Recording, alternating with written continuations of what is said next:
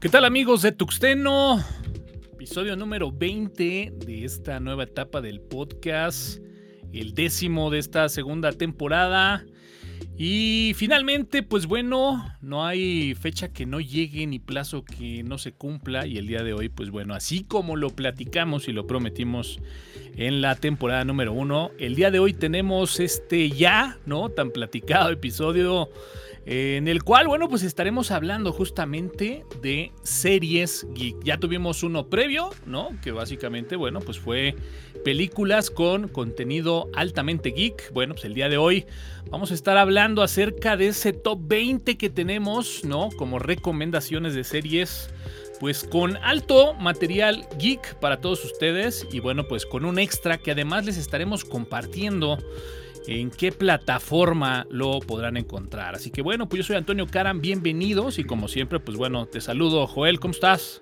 Bien, buenas noches Toño, buenas noches Jorge.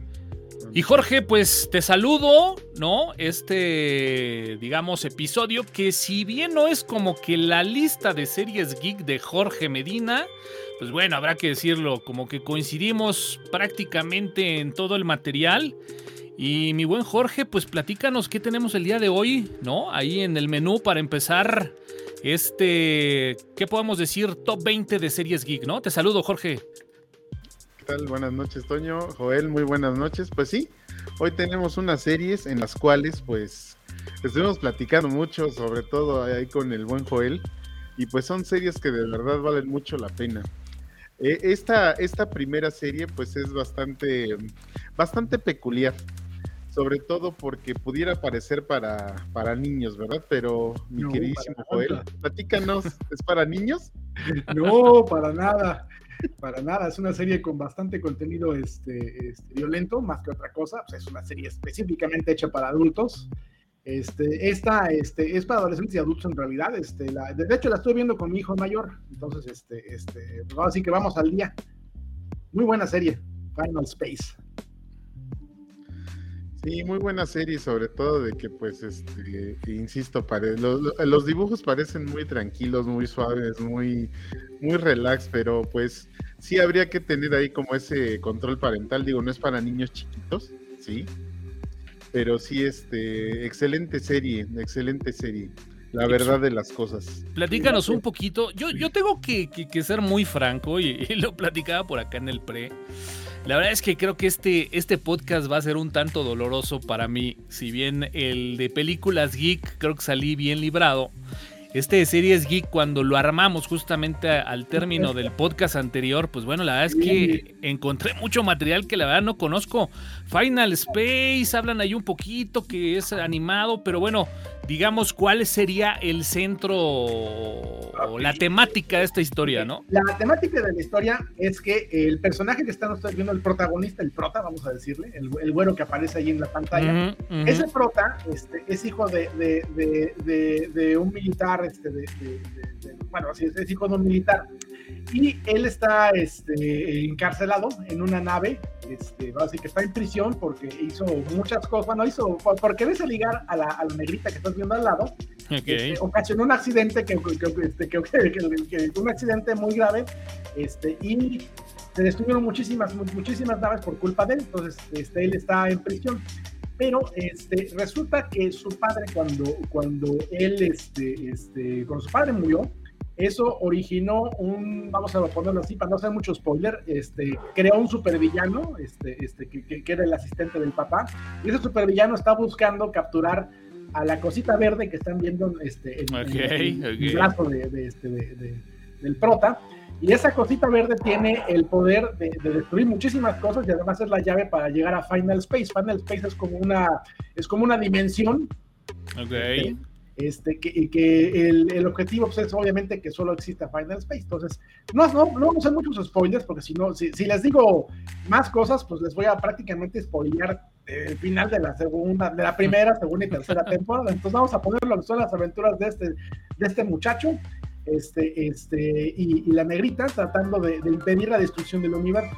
Ok, y digamos que la carga geek está centrada en... La animación, sobre todo, este, la, más que otra cosa la animación, es que la animación es fabulosa. Mira, la animación, vamos a ponerlo así, hay una animación que se, eh, se llama, entre comillas, de manera coloquial, de Call Arts Animation, dígase lo que es la animación del Instituto de, Artes de California, que es eh, una tendencia que empezó a surgir hace unos 10 años. Son dibujos sencillos, simples, Y esto es un ejemplo de los dibujos sencillos y simples. Son trazos simples, sencillos, van directo y, este, y bueno, aquí en esta serie supieron explotar muy bien la sencillez del arte este, y lograron una animación que es espectacular. O sea, si me hablas, por ejemplo, de, de serie Jig de hace 30 años, de hace 20 años, por ejemplo, eh, hace 20 años, pues la serie Jig por excelencia este, era este, este Invasor Sim. Y, era, y se hizo Jig porque la animación era fabulosa para la época, ¿no? y la animación que tiene esta serie de Final Space es fabulosa. O sea, es una animación hecha a mano, con algunos gráficos por computador, pero la animación es muy buena. muy buena. Ok, ¿algo que agregar, mi buen Jorge, a este número 20? pues también, obviamente, todo lo referente al espacio exterior y que okay. en otros planetas y un largo, etcétera, pues hacen, hacen de, esta, de esta serie, pues sí, súper, súper, súper recontra Muy bien. Muy bien, pues bueno, tendremos. Ya sale, yo creo que este año o, principios del que viene, este, pero ya es la temporada, ya es la temporada final, va a tener cuatro temporadas. Okay. Hay, hay, tres temporadas disponibles en Netflix y, este, y, la, verdad es que están, este, las van a encontrar las, este, con doblaje al español o subtítulos, como quieran. Sí, la verdad es de que mucho de este material eh, traemos, digamos, las fuentes donde lo podemos ver, a diferencia, ¿no? Del, episodio de películas, que bueno, pues algunas películas ya eran muy, muy vintage y bueno, en esta ocasión la verdad es de que están muy a la mano y bueno, pues arrancamos con este, que es el número 20, Final Space, disponible ahí en Netflix. Mi buen Jorge, pues en el menú, Ergo Proxy, ¿no? También justamente ahí en Netflix. Platíganos un poco. Ergo Proxy, pues sí, este es una es un anime, pero está muy muy muy bueno. Y este y bueno, pues eh, básicamente digo, así como lo dice la descripción y literal se las leo tal cual, dice humanos y androides viven en paz la última ciudad que queda en el mundo hasta que la inspectora Re Meyer comienza a perseguir a un monstruo conocido como Ergo Proxy. Es una, es una serie un poquito, pues mira, yo le. el estilo de Ghost in the Shell. De la, exacto, o sea, sí tiene ah, un toque de pero, un poquito, pero mira. La, categoría viene siendo este, Cyberpunk. Ok, Exactamente, exactamente. Es una muy buena serie, digo, obviamente, pues son todas las, eh, pues toda la situación de qué es este, este ser, este, este monstruo, por así decirlo, y, bueno, pues todo lo que se encuentra, de toda la ciudad, cómo la describen, eh, cómo la dibujan, cómo la pintan, es en verdad una joya. Es una joya, de verdad. No se la pueden perder. Mi estimado Joel, ¿este es para niños? No, definitivamente no es para niños también, es animación para adultos. Este, Ahora, lo que yo quisiera comentar al respecto es que quienes ya vieron Blade Runner van a encontrar este, muchos guiños, que la, la, la, trama es muy similar a Blade Runner. Este, y la diferencia, pues esta viene siendo como Blade Runner versión japonesa con protagonista guapota y sexy.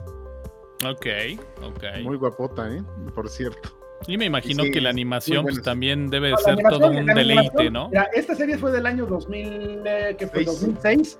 La animación que tiene para el año 2006 es excelente. Es, eh, de, hecho, yo creo que sobrepasa la calidad inclusive de animes modernos. Ok, sí, okay. sí, la verdad es que sí.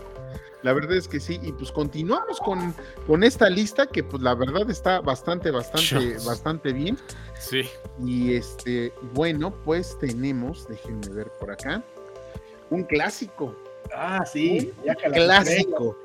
Yo, ahí, yo ahí tengo un tema. Eh. que emitió justamente la categoría de serie Geek es la primera serie geek que hubo en la historia. Yo tengo ahí un tema porque justamente en estas infografías, ¿no? Que de repente aparecen ahí en internet, siempre como que hay esta diferencia, ¿no? Entre el nerd y el geek. Y normalmente yo veo ahí que siempre en la parte nerd hacen mucha referencia, ¿no? A Star Trek, ¿no? Mientras que del lado geek como que se hace más referencia a Star Wars. Dijimos, este tema va ahí a levantar un poquito para desarrollar. Y bueno, pues hemos llegado, mi buen Joel. ¿Por qué sí geek o por qué no geek? eh, bueno, es que vamos a hablar de este. Eh, ¿Qué fue lo que hizo Star Trek en la cultura pop? Eh, vamos a ponerlo así. Fue la inspiración para grandes cosas que se hicieron años posteriores en la carrera espacial. Sí, claro. Así de sencillo, ¿no? Y estamos hablando de, de, de, donde te mostraban efectos especiales y tecnología que en aquel entonces, en los años 60, era impresionante. O sea, ¿cómo es posible que muestre una nave espacial en, este, en el espacio? ¿no? digo, a mucha gente le gustaba mucho nada más ver la pura intro, nada más por, por ver a este, este, al, al, Enterprise surcando el espacio, ¿no? Este, eh, esta, esta serie es la JIC original para mí porque fue la que dio origen a la afición por la tecnología, ¿no? Entonces hablamos de los faces, de los comunicadores, los comunicadores que usan ahí son básicamente la inspiración para los celulares. Sí, sí, sí, sí. No, y, definitivamente toda, toda esta serie de, de, películas, ¿no? De antaño, donde de alguna forma siempre hay una apuesta, ¿no? Para adivinar eh, los avances tecnológicos de una época que, bueno, pues prácticamente es totalmente a base de imaginación, pero bueno, pues muchas cosas al tiempo hemos visto que, que, algunas hasta se han materializado, ¿no? Exactamente, ¿no? Y es esta serie, eh, aunque ha envejecido muy mal en respecto a los efectos especiales, digo, ya ahorita si la ve Sí, ya no le hacen justicia, ¿no? Ya va a decir, bueno, los efectos se ven de, sexto año, ¿no? Entonces, este, digo, los efectos, digo, en aquel entonces eran lo máximo que había en efectos especiales, pero eh, olvidándonos de los efectos especiales este, este, que ya son obsoletos, pues bueno, si vemos la tecnología que ellos manejan dentro del programa, pues estamos hablando de tecnología que todavía alguna, mucho todavía no existe, por ejemplo, la, la, la, la, la, teletransportación, por ejemplo, ¿no?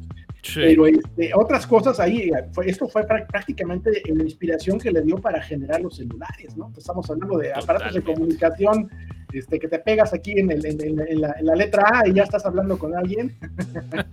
muy, muy al estilo de los Marines, ¿no? Por ejemplo. Exactamente. Entonces, este, digo, esta serie es la serie Geek la que inició prácticamente el concepto de serie Geek, para mi gusto. Oye, mi Jorge, ¿tú qué opinas? ¿Sí, sí geek, no geek, es nerd, no nerd? Recuerdo que cuando estábamos justamente armando esta lista, como que no nos poníamos muy bien de acuerdo, pero pues, platícanos tú cómo, cómo la vives. Pues es que eh, Geek yo considero, eh, híjole, yo sé que los de Star Wars me van a mentar la me van a matar, pero es que Geek son ambas, o sea, al final del día, sí, Star Trek propone todo, todo lo que, todo lo que ustedes están diciendo, pero Star Wars, em, pues es esa esa cuestión en donde viene George Lucas y no solo muestra el espacio y no solo muestra los robots y no solo muestra toda la tecnología, sino que le enseña al cine a hacer unos efectos brutales, tremendos.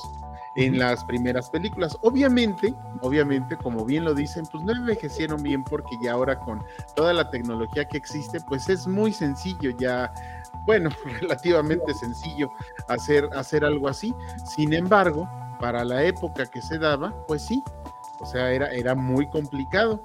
Y eh, bueno, pues es que Star Trek pues duró cualquier cantidad de años también, o sea, es justamente por eso, porque la gente se hizo longeva, ¿no? La serie. y lo seguía pidiendo.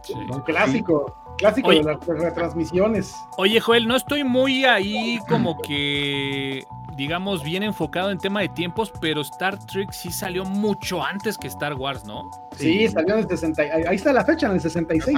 Ah, ah correcto. Sí, sí, y es que estaba de moda también lo de, pues obviamente lo del viaje a la luna, ¿no? O sea, ya estaba muy próximo, entonces, pues obviamente pegó dos veces.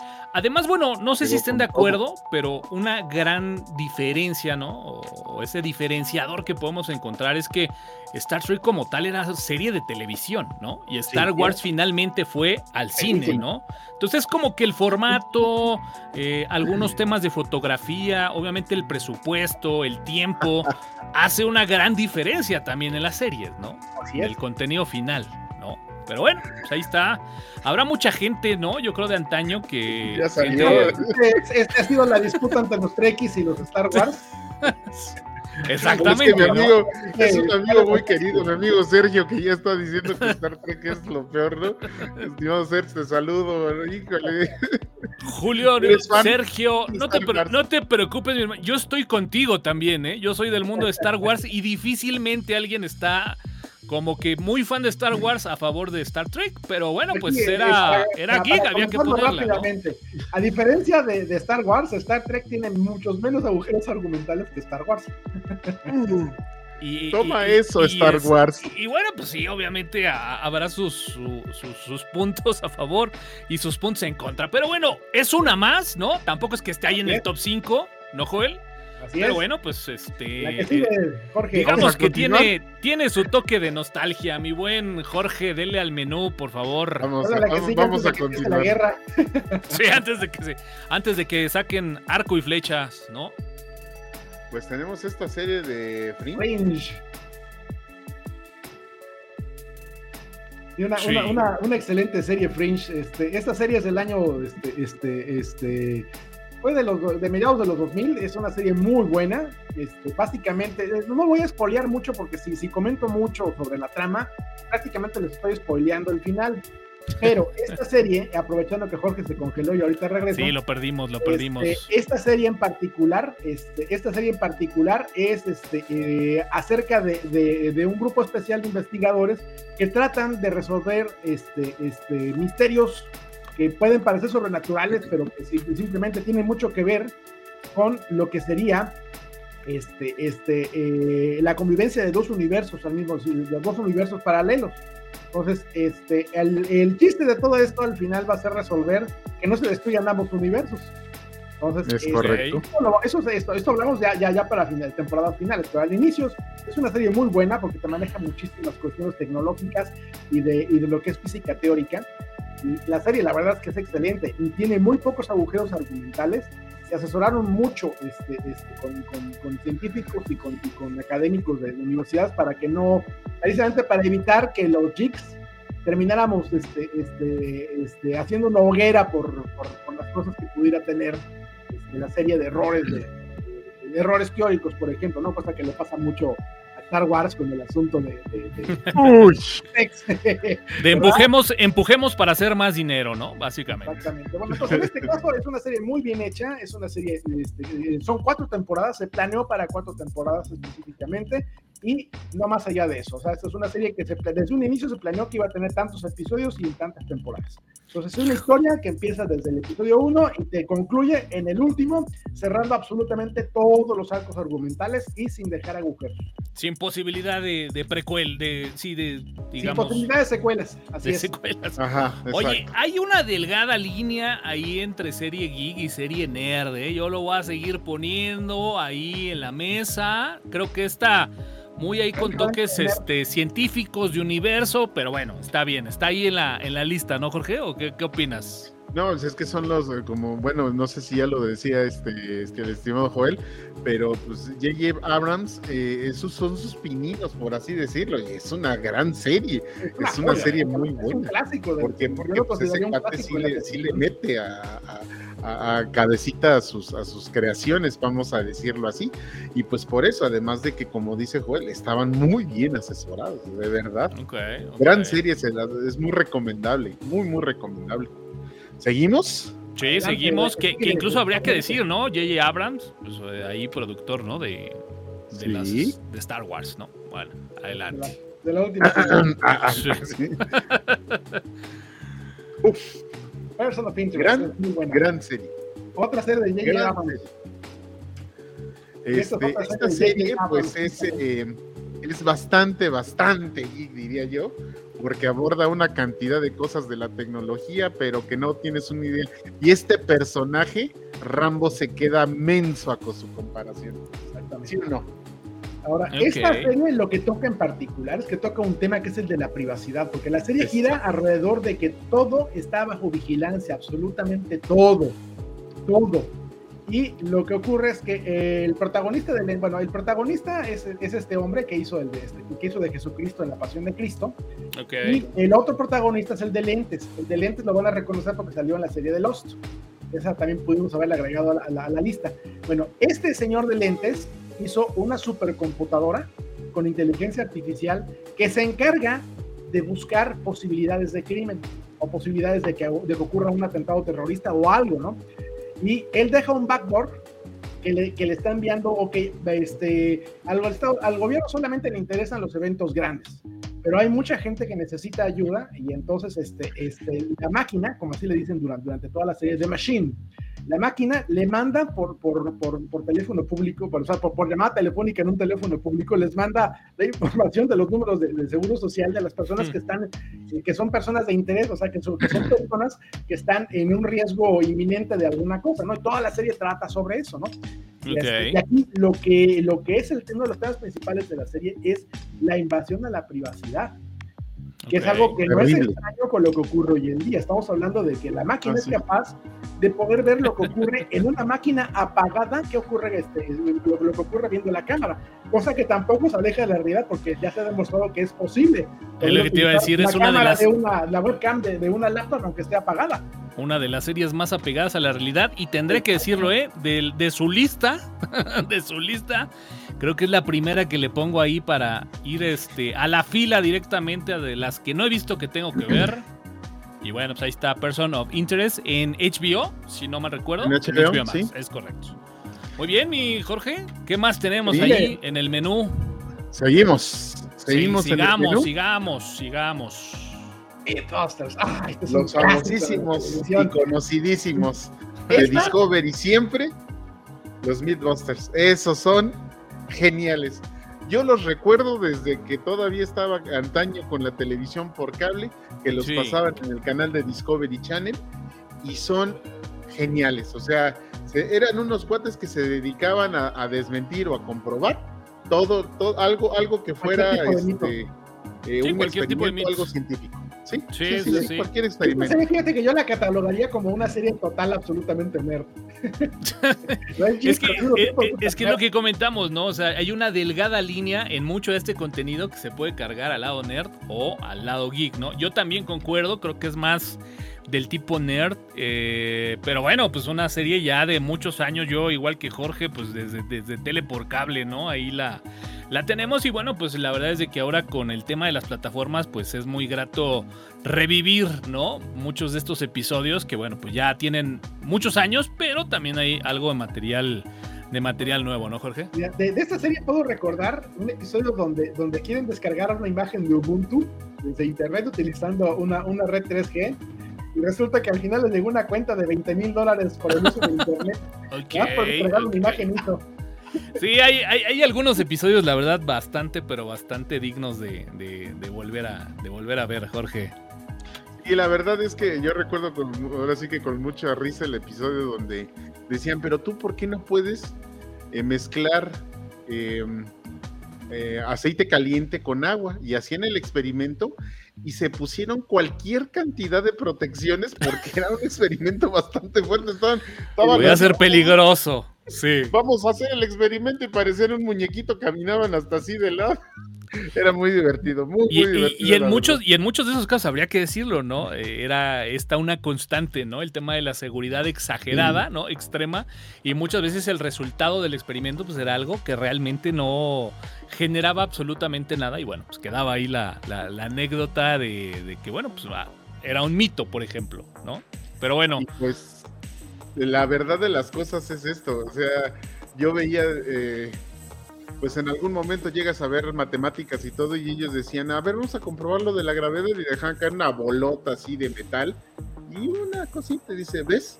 La aceleración siempre es la misma, ¿ya vieron? Ah, bueno, pero ya con todo la, con toda la indumentaria que, ellos tenían, era genial, genial, simplemente genial. Además también como que la personalidad de los dos sujetos, pues bueno, era algo único y característico de la sangre ligera.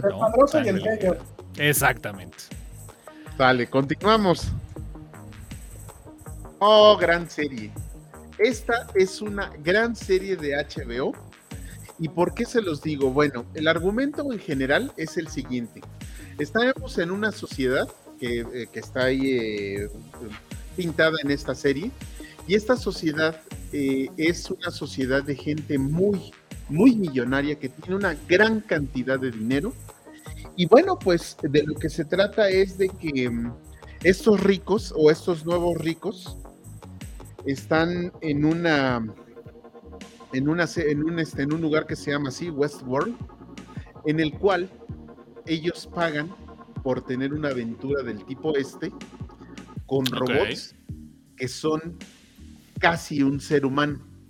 Casi un ser humano. Tienen piel, tienen tienen este, eh, bueno, tienen programadas eh, emociones, eh, expresiones, todos tienen un papel en, esa, en, esa, en esa serie, pero no nada más, o sea, no nada más incluye lo que, si por ejemplo el millonario está enfermo y quiere matar a todos, ¿no? También incluye pues, todas las dejaciones que se puedan imaginar, que se le pueden hacer a una persona, a un robot.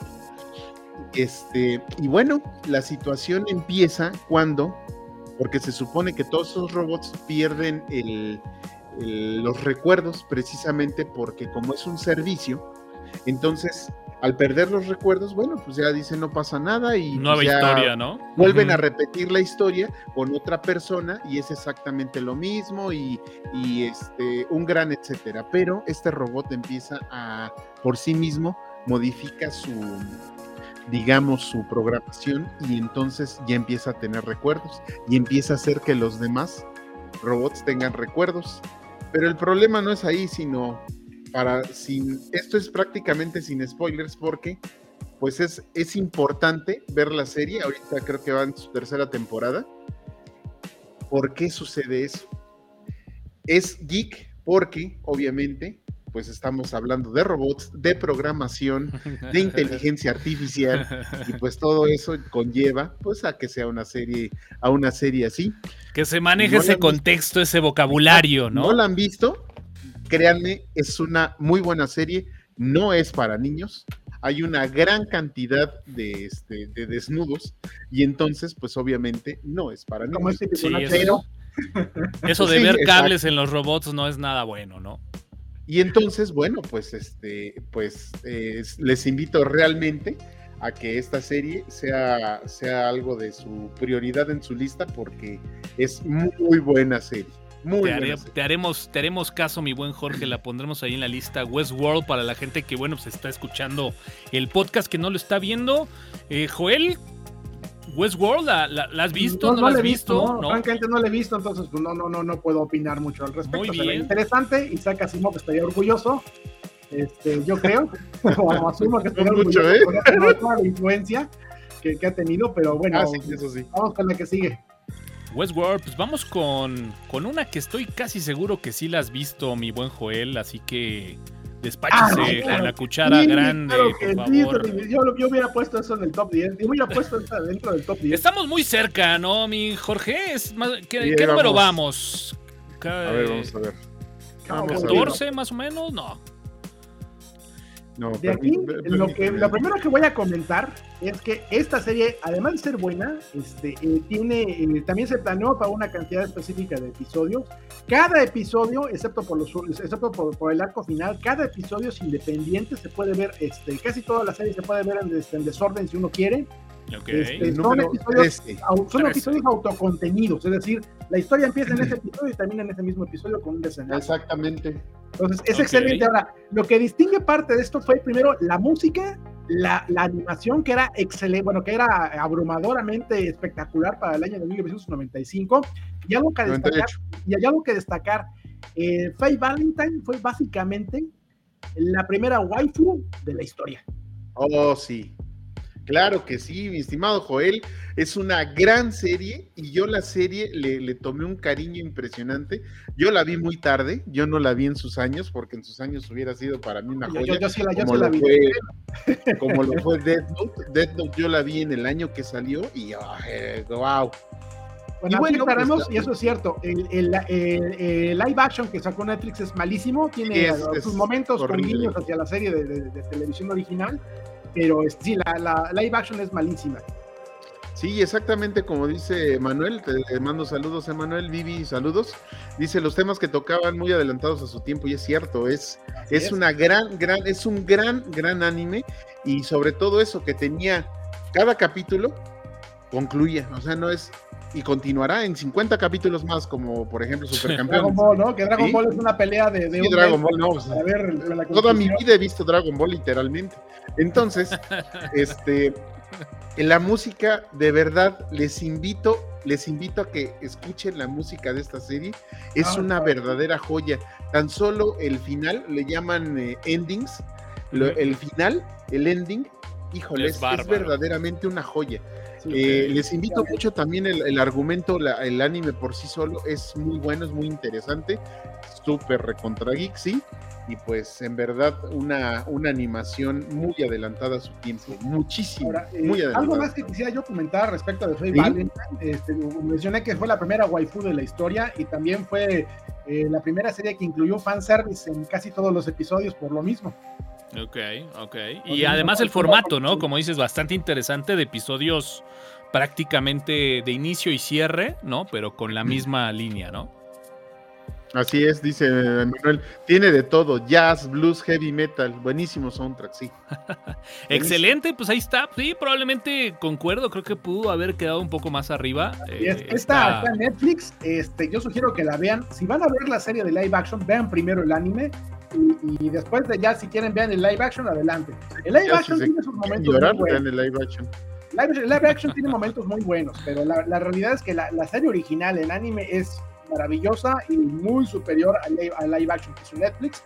Yo no diría que es tan malo el live action, porque tiene sus momentos interesantes. Por ejemplo, prácticamente te hacen guiño a todo lo, lo, que ocurrió en la serie durante, durante el live action, pero eh, como que no, no, acaban de concretar y al final no le gustó absolutamente a nadie. Este, yo creo que lo peor de, de, de, la serie de live action fue el último episodio y específicamente los últimos 30 segundos. Muy bien. Fue cuando presentaron la versión de live action de Ed que es este, este, es este, el cuarto protagonista, es la cuarta protagonista de la serie, es la niña que ven ahí junto al perrito, ese es Exacto. Este, creo que fue de lo más despreciable que hubo en, toda la serie. A, a, nadie le gustó ese Ed, sobre todo porque no, no, no se parecía nada en personalidad al personaje original, y segundo, que se veía como un verdadero bobo. Ok, pues bueno, pues ahí está, ¿no? Número 12, mi buen Jorge Medina, estamos ahí ya muy cerca de la mitad en la lista, de la mitad del tiempo, ¿no? este? Así que bueno, pues creo que vamos, creo que vamos bastante bien. Doctor Who. Doctor Who está también, eh, digamos, pedida, exigida, ¿no? Prácticamente por Joel Barrios. Así es. Eh, Doctor Who fue es una serie original que empezó en 1963 este, y fue producida por la BBC de Londres. Fue, fue, mucho antes de Star Trek y fue básicamente una serie este, que, que, abordaba temas de ciencia ficción de manera muy seria y muy profunda y muy, muy, muy bien, así que muy divertida también. Y hablamos del, del doctor que se encarga de hacer viajes este, por el tiempo y, entre universos y, entre mundos para ir resolviendo problemas que se van presentando.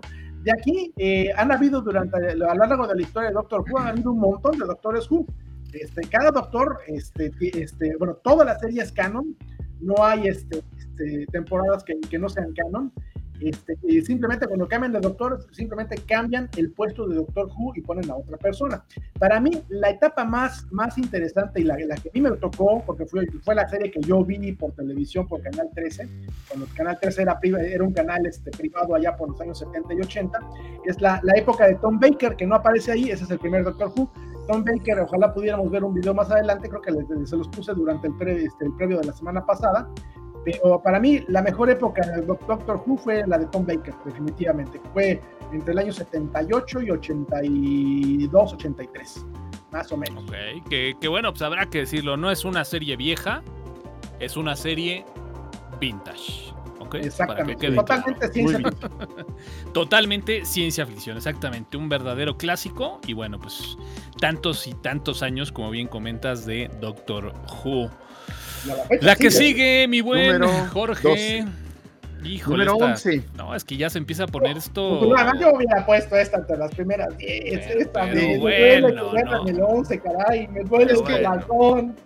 Nunca hay justicia en los conteos, mi buen Joel. Nunca hay justicia, ¿eh?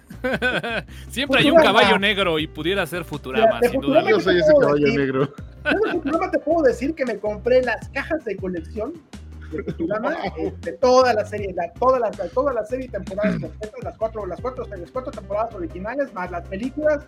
Esta serie es fabulosa, es totalmente ciencia ficción, es eh, quizás eh, una joya de la animación. Honestamente, hubo un momento de la historia que Futurama le ganó un rating a Los Simpson pero esta serie fue cancelada por cuestiones de, costo de producción y por detalles ya, los ejecutivos de Fox en aquel entonces eran eh, eh, tenían una ambigüedad muy de, amor-odio hacia las series de animación y esta serie pues no les gustaba a ellos, entonces la cancelaron simplemente porque no les gustaba, pero Futurama en su momento, antes de ser cancelado, tenía muchísimo más rating que Los Simpson. Cualquier cantidad de rating y sobre todo que pues yo recuerdo, yo recuerdo en algún momento, porque eso también lo vi por televisión, por cable, cuando todo poderoso, este, en ese entonces eh, era otra marca que no era eh, la del cable actual, era CableNet se llamaba. Bueno, abrió los canales de Fox. Uy, yo estaba encantado porque ya podía ver Los Simpsons, ya podía ver series como Buffy y todo, pero también estaba esta serie y recuerdo que mi papá una vez se quedó viendo un capítulo conmigo y me dijo, estos este, no son dibujos animados para niños. ¿eh? Yo en ese entonces ya no era un niño, ya tenía... De hecho, pudiéramos, incluso comentar que pudiera ser de esas últimas series icónicas eh, con este humor negro, ¿no? Con esta irreverencia que habría que decirlo hoy por hoy en tele convencional salvo una plataforma de streaming, es donde pudiera tener un poco de espacio, ¿no? en su momento estuvo por TV abierta, ¿no? Sí. Tal cual. Sí, así es. Y sobre todo que era, era genial, era, o sea, los chistes que hacía este, este señor Bender, no, no, no, era, una, era una joya. Era un monstruo. Excelente serie, de verdad, véanla, es muy divertida. Sí, yo creo que no hay, no hay más que, que platicar, se presenta, se presenta por, por sí misma, ¿no? Así que, mi buen Jorge, entremos a ese último top ten. Porque antes de que pasemos, eh, ¿a través de qué plataforma está disponible? Este, Star Plus. Star Plus. O sea, Disney para adultos. Exacto. para, para adolescentes y adultos, de acuerdo. Sale pues. Esta fue la número 11, vamos a la número adultos, honestamente. Número 10. pero no quiero pensar más. Dilbert. No, pues es que ya, ya vamos a empezar a, meter puro home run de aquí hasta la posición número uno, creo yo. Mi buen Jorge Medina, preséntela. Así es. Dilbert, pues una, una, una gran serie que empezó como, como una serie animada como tira cómica, terminó la serie animada. Como, como, como un este, ahora ya en este, en esta página web. Y bueno, estimado Joel, platícanos, ¿de qué se trata? Bueno, Gilbert, Gilbert es, es, un, es un empleado de una empresa grande, de un corporativo grande, él, es uno de los, empleados del área de sistemas, y son prácticamente sus, sus su día a día, ¿no? Su día a día, tratando de, convivir con gente que no entiende de tecnología, tratando de que funcione la empresa y no se caiga. Este, y aquí el antagonista, pues es su jefe siempre, ¿no? Su jefe es el, antagonista siempre. Ahora, algo que distinguir sobre Little Dilbert es que Dilbert fue el primer personaje este, de, de, una tira cómica o una serie mainstream que era eh, abiertamente usuario de Linux. Uh o sea, con eso ya les di el, el, por qué tienen que verla, porque es una serie super nerd y super geek. Este, viene siendo como de IT Crowd, pero versión animada en este caso. Ahora, la, eh, Dilbert solo tuvo una temporada, hay que decirlo. La, Dilbert empezó siendo este, este, una tira cómica de Scott Adams hace muchos años, ya tiene más de 25, 30 años este, en, este, en publicación. Y actualmente lo van a poder ver este, en, su, tira cómica en el sitio de Dilbert. Ahí está el, URL, lo, lo, tiene Jorge ahí a la, mano por si quieren ver la tira cómica. La serie animada es muy buena. Yo la recomendaría porque es solamente una temporada. Así que este, es una temporada y, no, hicieron más porque no, no, no, hubo presupuesto, pero la serie es excelente y maravillosa. Es un clásico prácticamente de las de series Geek no, y, además, deja tú el presupuesto. O sea, creo que iba a un nicho muy, muy, muy, agotado, ¿no? Entonces, pero, pero bueno, está dilber.com y bueno, pues ahí sería una parada obligatoria, sobre todo para los nuevos DevOps, ¿no? Este, sin duda alguna, para cualquier administrador de sistemas, vaya que, vaya que se va uno a identificar y de sobremanera. Pero bueno, pues ahí está. Pues sigamos avanzando en este top 20. Sigamos avanzando. Esta de Silicon Valley, mi buen Jorge Medina, pues bueno, Esa estás, pero más que en primera fila para comentarla, quiero pensar, porque, pues, es, de qué se trata esta serie. Esta serie es muy similar a, lo, a Dilbert en el sentido de que eh, no es un grupo, es un, eh, pues es un grupo de programadores, de, de gente que está en Silicon Valley, que quiere triunfar y quiere poner su empresa y quiere, quiere ser grande, no quiere poner su Uber, quiere poner su Cabify, quiere, quiere poner cualquier cantidad de, o alguna aplicación que, este, que, los haga millonarios. Y bueno, esta serie en particular tiene eh, esta, esta cuestión de los que nos dedicamos a todo esto, es increíblemente graciosa, muy graciosa, pero no por el hecho de que, mm, pues de que, ay, es que hablan de computadoras, no, es porque es un humor muy negro, muy, muy negro. Y bueno, pues ahí tenemos a un programador que es el jefe de todos, que tiene problemas de ansiedad, que tiene problemas sociales, que no, se, que no puede hablar con una mujer claramente sin arte, se está viendo hacia abajo. El otro es un, este, es un, es una persona que ensambla hardware que ese cuate es de estos que tienen una cara que no expresan nada, que siempre tienen la cara plana. Y, nunca se ve si están felices. Sin expresiones. Pero cuando habla, es terriblemente hiriente. Está este, este personaje hindú que lo quisieron incluir, en el cual no se le entiende nada al inglés que habla. ¿Alguna vez has hablado en inglés con un hindú? Bueno, ahí es todo un reto, ¿eh? Sí, es todo un reto. No se le entiende. Y bueno, él, él es un entusiasta, pero que dice, ay, si programo esto, y si le ponemos esto, y si le ponemos el otro. Y la, la contraparte es justamente este cuate que ensambla todo el hardware, que le dice, oye, ¿y si mejor haces tu trabajo y te callas? Por ejemplo, ¿no?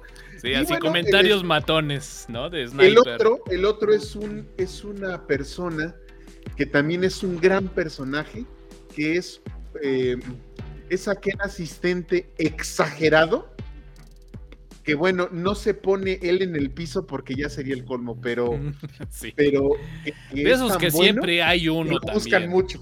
Sí, sí, sí, claro. Y básicamente tiene, hasta ahorita me parece ser que son cinco temporadas, ya finalizó. Y desde la temporada 1, la verdad, esta serie te atrapa porque es sinceramente muy graciosa. El final es. Eh, yo no me lo esperaba, pero, pero sí, sí fue, fue algo muy, muy gracioso. Muy, gracioso, se las recomiendo ampliamente. Si se quieren relajar, se quieren divertir un rato y de verdad se dedican a esto, ya inclusive hasta aunque no, aunque no se dediquen, se van a divertir. No es como de Big Man Theory, de una vez les digo, no es por ahí, pero sí es bastante, bastante, bastante divertido. Muy bien, muy bien, pues ahí está, una más. La que sigue en este, en este último top 10 la presento yo. Ah, no, este es, de Black Mirror. No, pensé que era otra. Esa la, oh. presentaré yo. Sí, me salté una sin querer. Pero bueno, pues esta también ya es todo, todo un, un clasicazo, ¿no? De Black Mirror. Joel. Sí, así es. Pues mira, de esta, yo, como yo lo comentaba la vez pasada, yo no lo hubiera puesto en la, en la, en la lista de, del top 10, este, porque no, no me gustó tanto. Digo, tiene sus partes innovadoras, viene de, yo lo vengo, yo la comparo más como Dimensión Desconocida versión británica.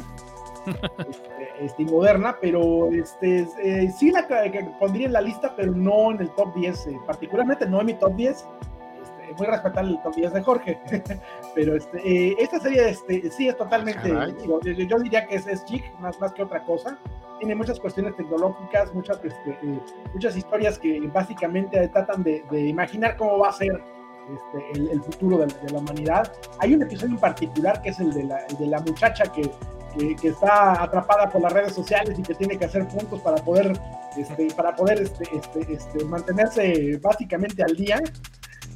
Y, es muy divertida, esa, esa parte es muy divertida y, de una, manera te pone de forma cruda cómo es que pueden llegar a ser las redes sociales dentro de 20, 30 años. Sí, exacto, como que tiene mucho material geek, pero pues ahí, ¿no? Este, como que de forma, de forma indirecta, ¿no? Pero bueno, pues mi buen Jorge, defiéndala. Black Mirror.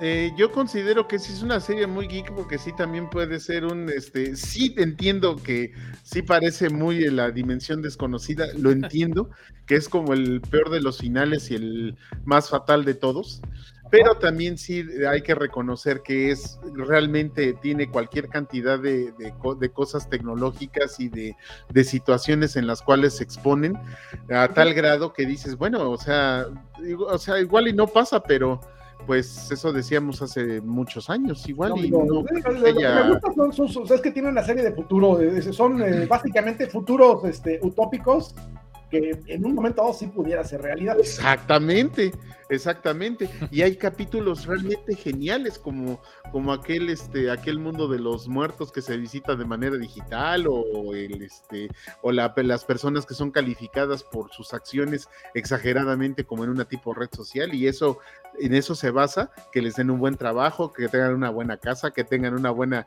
una buena pareja inclusive. O sea, son finales y son situaciones en las cuales considero que son realmente interesantes. Yo sé que al buen Joel no le gustó mucho, pero créanme, es muy buena serie en ese sentido y pues sí te hace pensar un rato. Es lo que yo digo. sí, ahí está, ahí está. Buena, ah, buena serie, a mí también me, me, me gustó bastante. La que sigue es una verdadera joya de la televisión británica, ¿no? Esta creo que sin duda alguna es una de mis favoritas y bueno, pues la presentamos de IT Crowd. la verdad es que caray, para todos los que trabajamos, ¿no? En el área de IT, eh, esta sí, la verdad, a veces uno se pregunta por qué no sigue, ¿no? Y, bueno, creo que pasa algo muy similar a, a lo que veíamos justamente.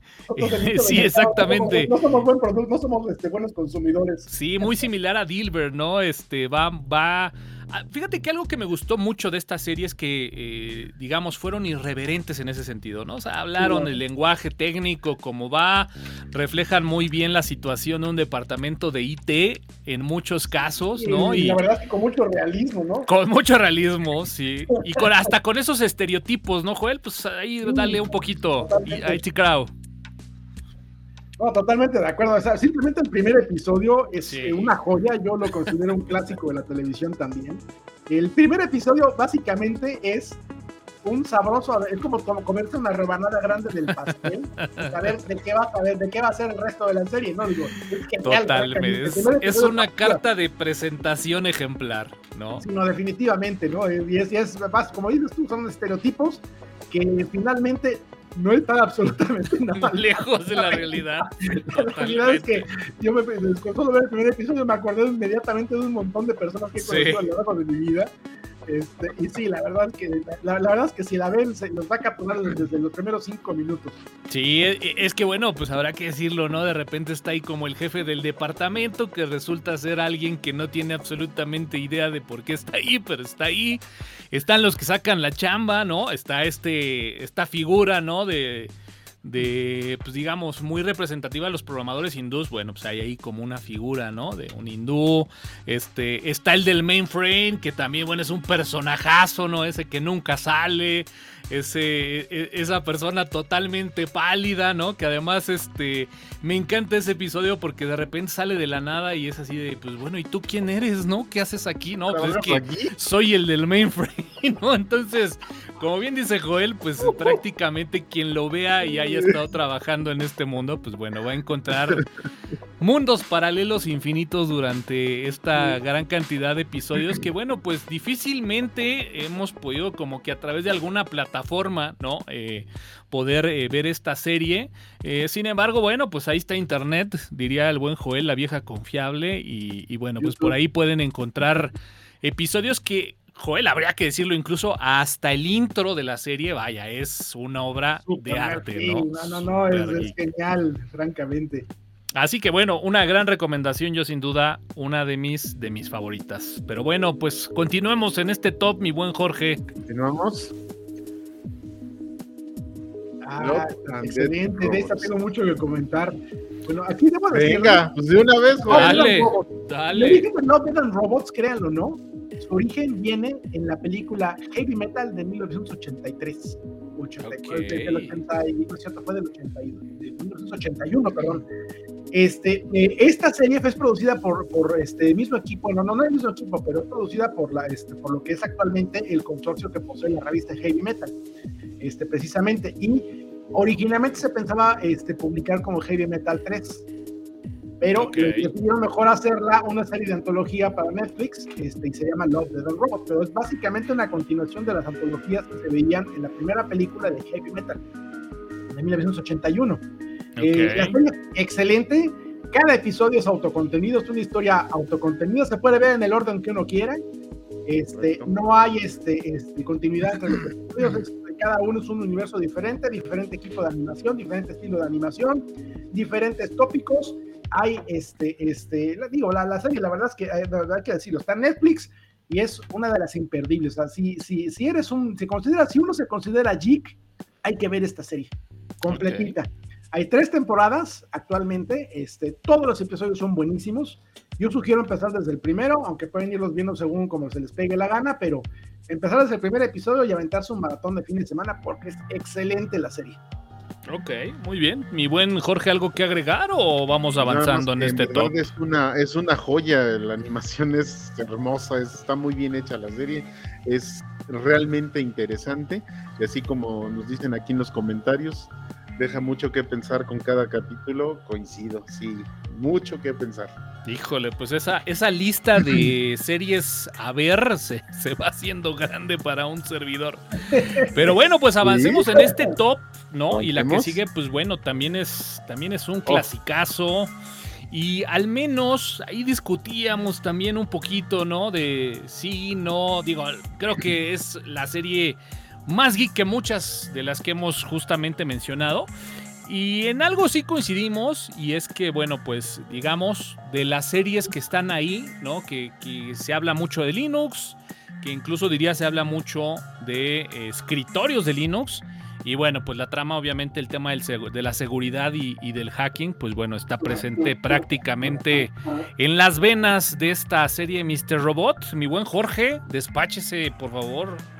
Una serie maravillosa, a mí me pareció una genialidad que alguien haya combinado la, la pues todo lo que se refiere a una persona que, es un verdadero y auténtico genio en, una, en las computadoras, junto con los problemas eh, y, situaciones mentales que tiene, el cómo las aborden, cómo te las colocan.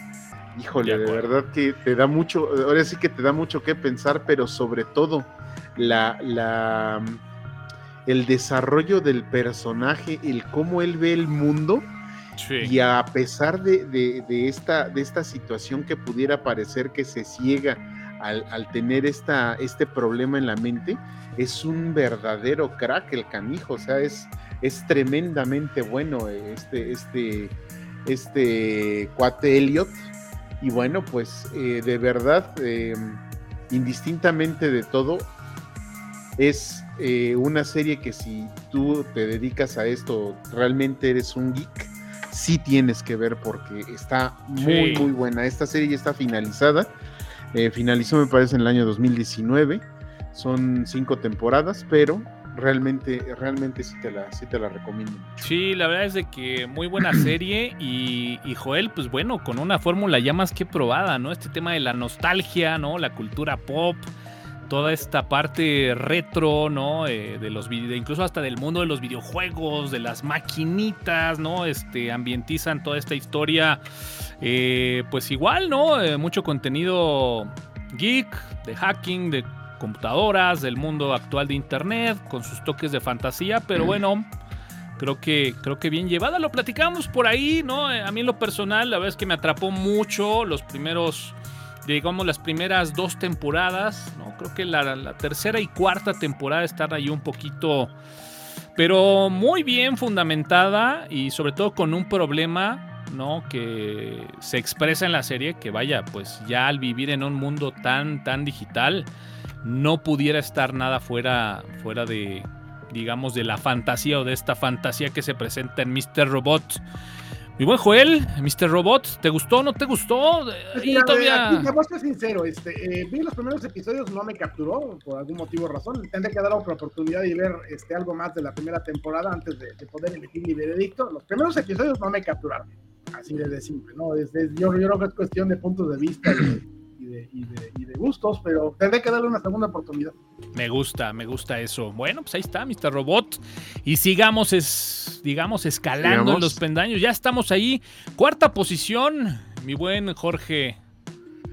Esta serie, esta serie es una auténtica joya. Y bueno, sin más ni más, Joel.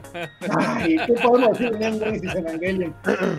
Fue de 1995 esta serie, el mismo año de, Cowboy Bebop, que fue un año fabuloso. Esta serie fue la que básicamente hizo que las series de Mecha se volvieran, este, este, bueno, fue, fue un hito en la historia, ¿no? Digo, fue un hito en la historia porque este, este, cambió el concepto de lo que eran las series de anime y hay un antes y después de Evangelion.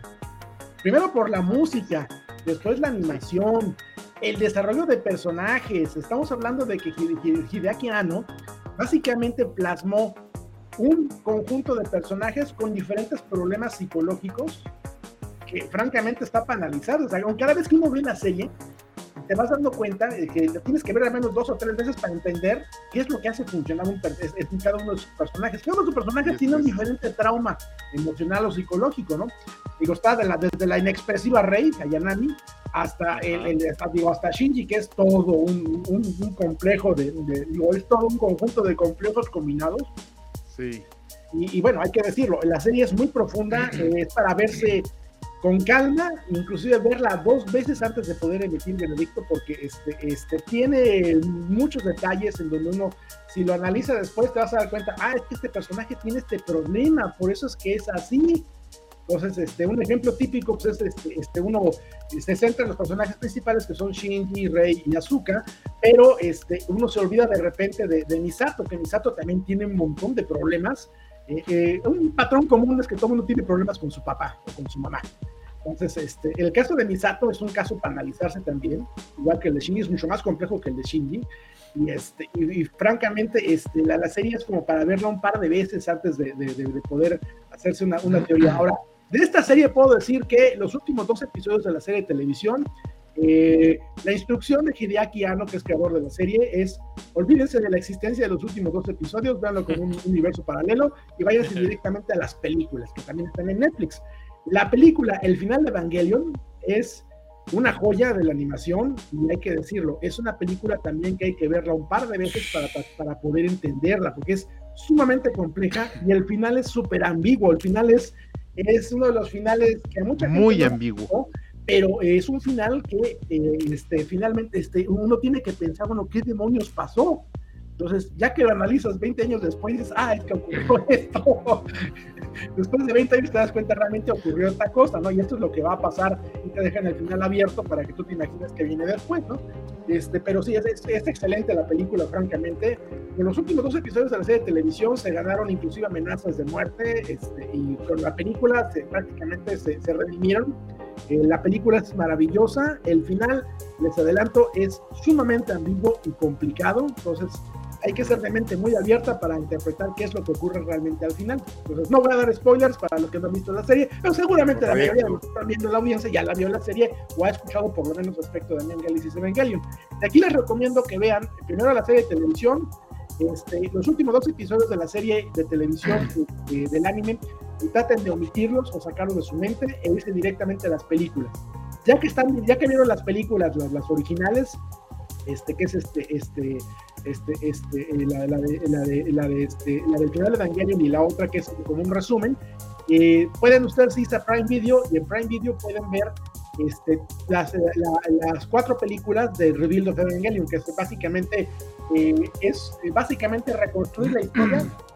mucha gente dice que, que, que, que, es como un reboot, pero no es un reboot, en realidad es una secuela. Y cuando vean el final van a entender por qué es una secuela. Cuando vean el final de la cuarta película de la nueva serie, este, van a entender por qué es una secuela y no es un reboot. buenísimo, buenísimo. Muy, bueno. nada más, nada más que agregar. Así que bueno, pues continúa, continúa la lista de, material y bueno, pues nos acercamos ya ahí al número 3, medalla de bronce, mi buen Jorge. Ah, The Big Bang Theory, como no. Híjole, The Big Bang Theory es una serie que a mí me, eh, me hizo tener unas carcajadas tremendas. Eh, evidentemente el personaje principal, al menos para mí, es esta persona. Jim Parsons, que es un gran actor, es de verdad muy bueno. Digo, obviamente todos en conjunto dan, dan la vida a esta serie, pero, pero el personaje de Sheldon es... de la fiesta Es inmemorable, de verdad es, es tremendamente divertido. Eh, eso fue llevar a, ahorita que nos platique, platique este Joel, pero es llevar todo lo que hace un geek, todo lo que hace un nerd inclusive, a algo gracioso, algo digerible, algo que pues puedes tomar hasta como común, cuando antes se tomaba como, ay, eres un este, eres un paria social, ¿no? Pero ahora ya es hasta divertido, Joel. Sí, no, definitivamente, ¿no? Digo, la premisa de la serie, para los que no la hayan visto, digo, la verdad es que no, dudo mucho que haya alguien que no la haya visto, pero me imagino que alguien debe de haber que no la haya visto. La premisa es precisamente que Leonard, el personaje de Anteojos, este, el personaje de Anteojos normales, no, no de, Anteojos 3D, este, se enamora de la güerota y pues toda la serie este, este, gira en torno a ese, ese romance que va creciendo, porque son cosas que se dan en la vida real, por supuesto, ¿no? El nerd que va enamorando a la güerota sexy. Este, son cosas que se dan en la vida real, digo. Sí, sí, sí. Lo digo con sarcasmo, vaya. Sí. Pero bueno, este, es muy divertido. Sheldon es el alma de la fiesta, básicamente. Es, este, es básicamente lo que es el estereotipo de un nerd absoluto. Y, eh, este, y viene siendo como más entre geek y nerd, yo diría, ¿no? Pero la serie es muy divertida porque es hacer interaccionar gente normal con gente aficionada a la tecnología y gente que no sale de su mundo este, y es muy divertido, ¿no? Digo, verte darte cuenta de las limitaciones sociales que tienen algunos de los personajes al, hacer, confrontar personajes que tienen la vida social normal. Sí, Entonces vas viendo cómo van creciendo los personajes, cómo se van adaptando, cómo hay cosas que no cambian nunca durante el largo de la serie, y en donde ya el personaje dice, no, ya sé qué va a pasar, esto va a ser tal, tal, tal, ya se ocurre, ¿no? Y es una situación, son situaciones divertidas por donde uno quiera ver, ¿no? Y bueno, qué decir, este, el atractivo de la serie es indudablemente Calicuco que alguien me venga a patear si no está de acuerdo.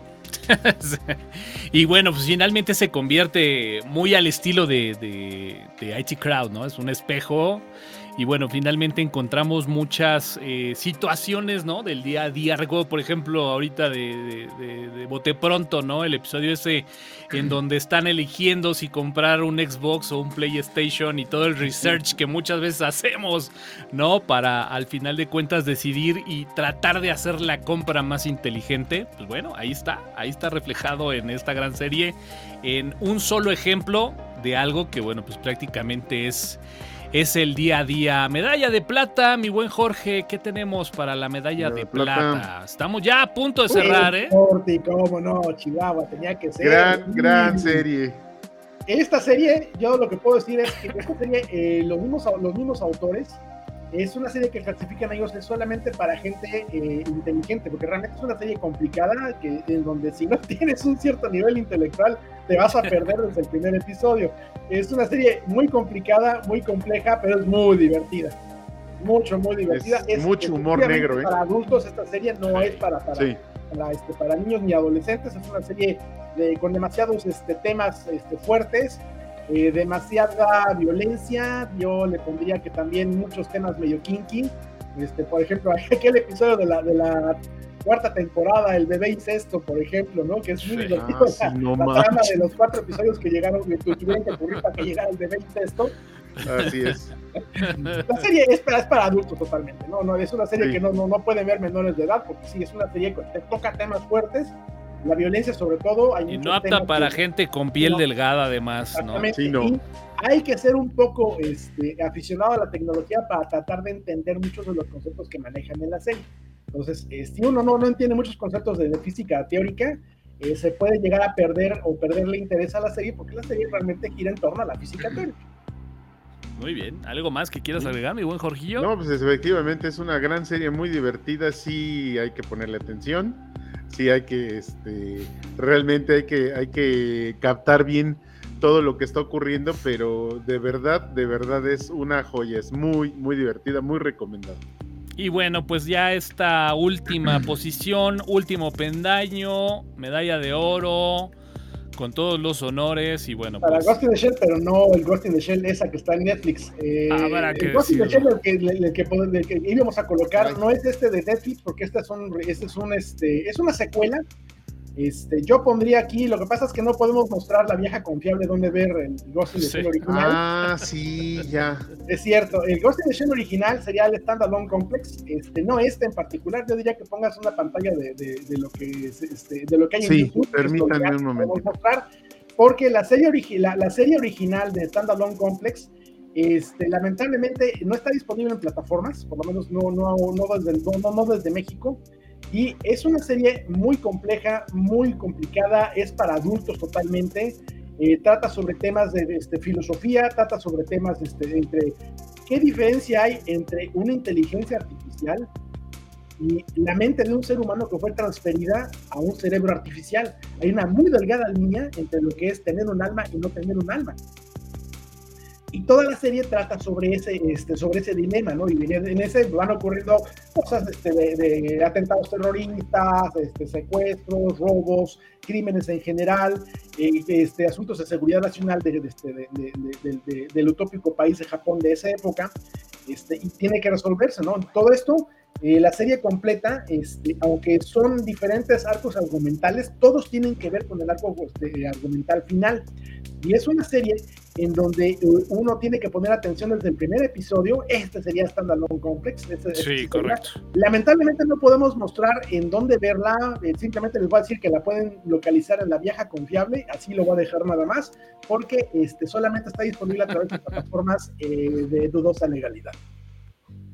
Es correcto. esta serie es fabulosa. La película que ustedes seguramente vieron en los años este, 90, que es este, el Ghost in the Shell original, es una joya de la animación. Y eh, es una joya de la animación principalmente por los temas filosóficos que, que, que, genera. Y vuelvo a reiterar esto, es el tema de, ok, ¿en qué momento una inteligencia artificial se puede considerar una persona y una persona dejar de ser una persona porque ya no está en un cuerpo orgánico, sino está en un cuerpo totalmente prostético, que es el caso de la personaje principal, que es Mokoko Kusunagi. Este, es la prota de la serie, ella está en un cuerpo prostético completo, o sea, ella no tiene partes orgánicas, este, todo fue transferido a su, este, este, su conciencia y todo fue transferido a un cerebro artificial. Y toda la serie es el dilema de, ¿realmente estoy viva? ¿Tengo alma?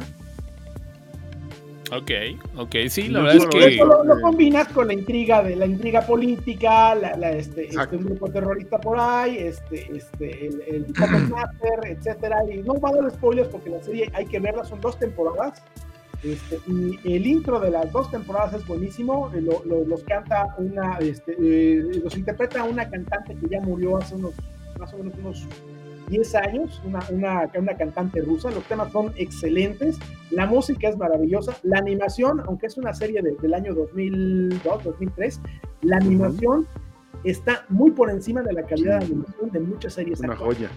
Ahora, ustedes pueden pensar en la serie que está en Netflix. Ese es una continuación, una secuela que está hecha en animación por computadora, totalmente CGI, o sea, es totalmente con animación por computadora.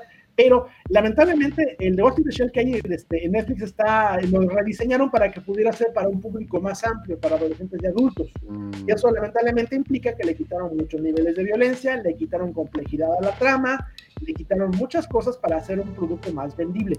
Lo que está en mm. Netflix realmente. Eh, son buenos algunos episodios, la animación es muy buena también, pero yo no la recomendaría para empezar a ver Ghost in the Shell. Ghost in the Shell empiezan por la película y luego vayan a la serie, que no tiene nada que ver con la película, es un son universos paralelos simplemente. La mejor serie que hay de Ghost in the Shell a la fecha sigue siendo Standalone Complex, a pesar de que ha tenido varias iteraciones. Hay por ahí otra serie, una segunda serie que hicieron de, este, de, Ghost, in the Shell, pero no es tan buena como, como, Standalone Complex. Standalone Complex es, es, una, es una joya de animación y yo diría que es un clásico del anime, ¿no? Es, es imperdible, es una serie que o la ves o la ves porque esto es lo más cyberpunk y lo más extremo que puedes llegar a ver en cuanto a series de anime que hay actualmente. Ok, Jorge, ¿algo que complementar después de tremendo análisis del señor Joel? No, y solo que también, como bien nos comentaba Joel, pues era de que la película pues dio pie a películas como Matrix, dio pie a temas de ese tipo y sobre todo en la parte de la serie es justamente lo que sucede en otra serie que presentamos, se llama Westworld, es exactamente por ahí va el tema. Muy bien, muy bien. Pues señores, creo que se ha cumplido el objetivo, ¿no? Creo que tenemos ahí un top 20, pues la verdad es que bastante, bastante interesante, rascando. En algunos, pues bueno, hemos ahí colocado algunas series, ¿no? Que, que pudieran quedar ahí un poquito en la raya, pero bueno, pues tratamos que eh, al menos, ¿no? Eh, tuviera como que cada serie al menos dos votaciones, ¿no? La verdad es que en la mayoría hubo tres. Y, bueno, pues les compartimos esta, esta colección de series con alto material geek.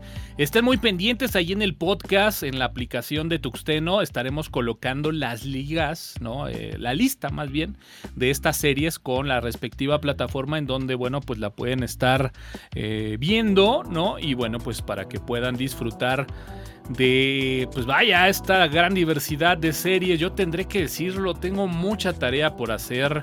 Yo decía que este podcast iba a ser memorable para mí porque, bueno, eh, ya tengo tiempo con esta crisis de si realmente soy tan geek como lo creo o no, ¿no? Hablábamos por ahí de si a lo mejor era más entusiasta de la tecnología que geek. Bueno, pues la verdad es que tendré que ponerme al día con esta gran lista de series geek que, bueno, pues a través de Jorge Medina, Joel Barrios y su servidor Antonio Caram hemos creado y hemos traído hacia ustedes. Recuerden que este podcast lo pueden encontrar ahí en todas las plataformas. Entren a www.tuxteno.com, ahí están todas las ligas. Este episodio de este podcast que está siendo transmitido en simultáneo en el fanpage de Tuxteno, en el canal de YouTube de Tuxteno, pero también en el fanpage de Facebook de Alcance Libre. Y recuérdame el nombre de la página, mi buen Jorge CCTX, eh, no tengo bien ahí el dato, pero bueno, eh, digamos, toda esta plataforma que hemos eh, armado para poder tener estas transmisiones pues ahí en, en simultáneo. Eh, sin más, bueno, pues nos despedimos. Pues mi buen Joel, gracias. Buena lista se armó, ¿no? Sí, muy buena. La verdad es que este, yo digo, el orden fue quizás es, un tanto. el orden fue un poco Es subjetivo, ¿no? Es subjetivo el orden, pero. el orden, ¿no? Pero en general top estoy de acuerdo. La lista es buena, ¿no? La lista es buena, vamos a ver qué, qué, qué opina el público. Ya nos irán diciendo, no, esta sí es muy buena, esta no, no era tan geek como yo pensaba y en fin, ¿no? Ya, ya, ya veremos qué resultados salen. Exacto, y bueno, pues también estaremos ahí esperando alguna que se nos haya ido, mi buen Jorge. Pues igual, gracias, buena lista, ¿no? Y muy buena lista, pues ahora sí que tienen un buen de fin de semanas para checarla, para verla. Ahí en la aplicación, pues van a estar ahora sí que en forma de lista todos los todos los eh, lugares eh, legales donde la pueden ver. y pues nada, no espero le, ahora sí que les haya agradado, les haya gustado. Pues sí, pues bueno, pues muchísimas gracias a toda la gente que estuvo ahí eh, participando, interactuando ahí en el chat en vivo. Muchísimas, muchísimas gracias en este live de grabación de episodio que bueno, pues para los que nos oyen ahí después, ¿no? En su carro, a lo mejor en su trabajo, esta grabación la hacemos todos los días martes en punto ahí de las 9.30. Si quieren participar en la grabación de este podcast, pues bueno, pueden llegar ahí a través de la emisión en vivo y la grabación de este episodio. Pues sin más, yo soy Antonio Cara, muchísimas, muchísimas gracias por escucharnos, por descargar el contenido, por compartirlo. Estén muy pendientes de los siguientes episodios. Tenemos algo interesante ahí que estaremos haciendo en conjunto con Alcance Libre acerca de algunas, eh, pues vaya, digamos, eh, al que pudiéramos decir, algunas implementaciones ahí en vivo. Estaremos jugando con algunos temas de Linux en vivo, así que estén muy pendientes, denle like a las fanpage de Tuxteno, a las fanpage de Alcance Libre, para que puedan seguir con más información. Y bueno, pues sin más, como siempre, los escuchamos en la próxima.